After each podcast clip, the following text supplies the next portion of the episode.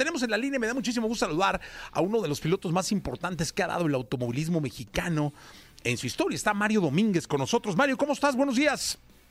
Mi querido Jesse, qué gusto saludarte a ti y a todo tu auditorio. Un honor estar aquí contigo, como siempre. Oye, Mario, es muy importante tener a un piloto al aire eh, que escuche la gente, que escuche al público, un piloto con tu trayectoria, que ha corrido además seriales importantísimos a nivel mundial, para que nos explique eh, ¿qué, pasa en la cabeza de un piloto cuando toma una decisión como la que tomó Checo Pérez el día de ayer.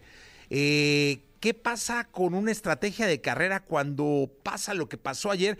Que muchos de los cientos de miles que estaban en el autódromo y muchos de los millones que estábamos viendo no alcanzamos a comprender. Cuéntanos, Mario. Pues mira, efectivamente, ¿no? ¿Qué es lo que sucede en la mente de un piloto? Pues son muchas cosas.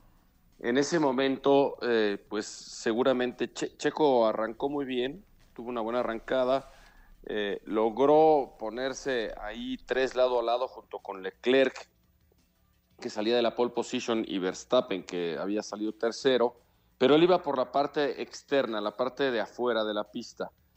Y entonces, en mi opinión muy personal, toma una decisión muy optimista, donde iba a ser prácticamente imposible que él pudiese salir de la primera curva bien librado, porque si tú vas por la parte de afuera y en esa primera curva del autódromo Hermano Rodríguez es casi imposible que entren tres lado a lado, pues se cierra y a Leclerc no le deja espacio, toca y pues eso fue lo, el choque que lo dejó fuera de la carrera que todos vimos.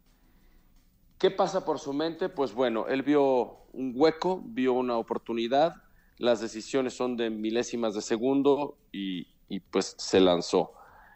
¿Qué es lo que yo creo? Pues como debe ser en todas las carreras, debes de tener una estrategia de carrera pensada antes de que comience la carrera. Claro que esa estrategia puede cambiar en, cualquier momento, ¿no? Porque todo el tiempo pasan cosas diferentes, pero por lo menos una visualización de lo que quieres hacer.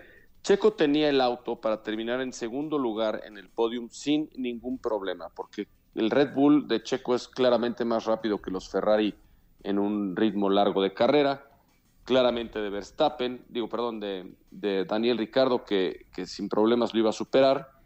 Y entonces, pues, eh, irse detrás de, Verstappen en, en, segundo lugar y a lo mejor con un poquito de suerte, si algo le hubiese pasado a Verstappen, una mala parada de pits, una falla mecánica, etcétera, hasta ganar la carrera. Y justo lo que pensé antes de que arrancara la carrera, dije, Checo, lo único que tiene que hacer es mantenerse, mantener su nariz limpia, en la primera curva y con eso tiene todo para terminar en el podio. Pero pues sí, se, se la jugó.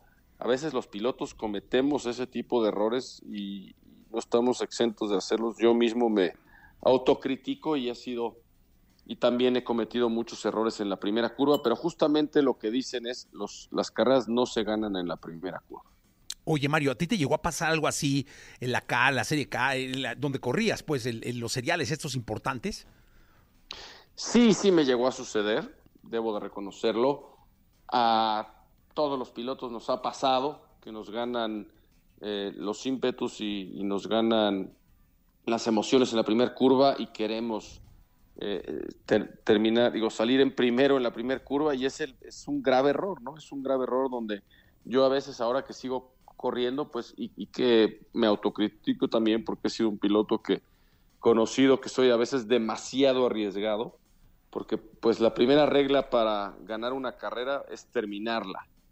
Entonces, eh, ahorita con la superioridad del coche de Checo, creo que no había ninguna necesidad de tomar este riesgo. A lo mejor si hubiese estado corriendo un auto que no fuera tan competitivo como en el Red Bull, dices, bueno, pues se la jugó y si le salía a lo mejor hubiera ganado, pero no, no había necesidad y pues es una lástima porque pues Checo obviamente quería darnos un gran resultado, todos los mexicanos queríamos verlo ahí, pero pues estas cosas suceden y, pues no le salió, ¿no?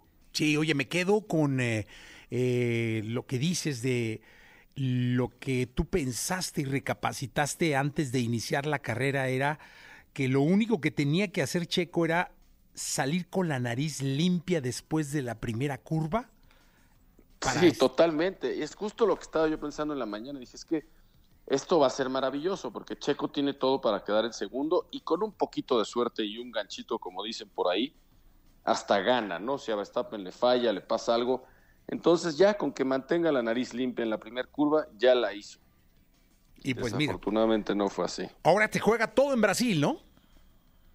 Sí, viene Brasil. Es lo más importante para Checo en este momento es terminar subcampeón del mundo. Y el piloto que ya está más cerca de él es Lewis Hamilton, que tiene, está a 20 puntos. Y Checo, pues, eh, ha recibido críticas de, su equipo Red Bull, donde dice, bueno, pues si no termina en segundo lugar, no vamos a estar contentos, etcétera. Pero también dicen que Checo lo único que necesita es terminar en segundo lugar del campeonato del mundo.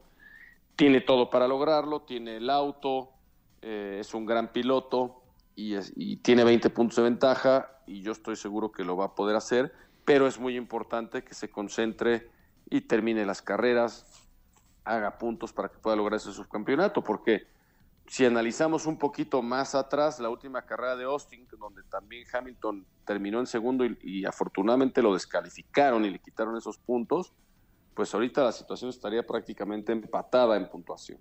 Sí, cara, y me quedo también con la reflexión que dices que para ganar una carrera lo primero que hay que hacer es terminarla. Es correcto, es correcto. Por eso muchas veces antes de, una carrera, o sea, llegan tus ingenieros, el equipo, a ver en la primera curva, no te arriesgues, etcétera. Porque, pues exactamente, para terminar primero, primero hay que terminar.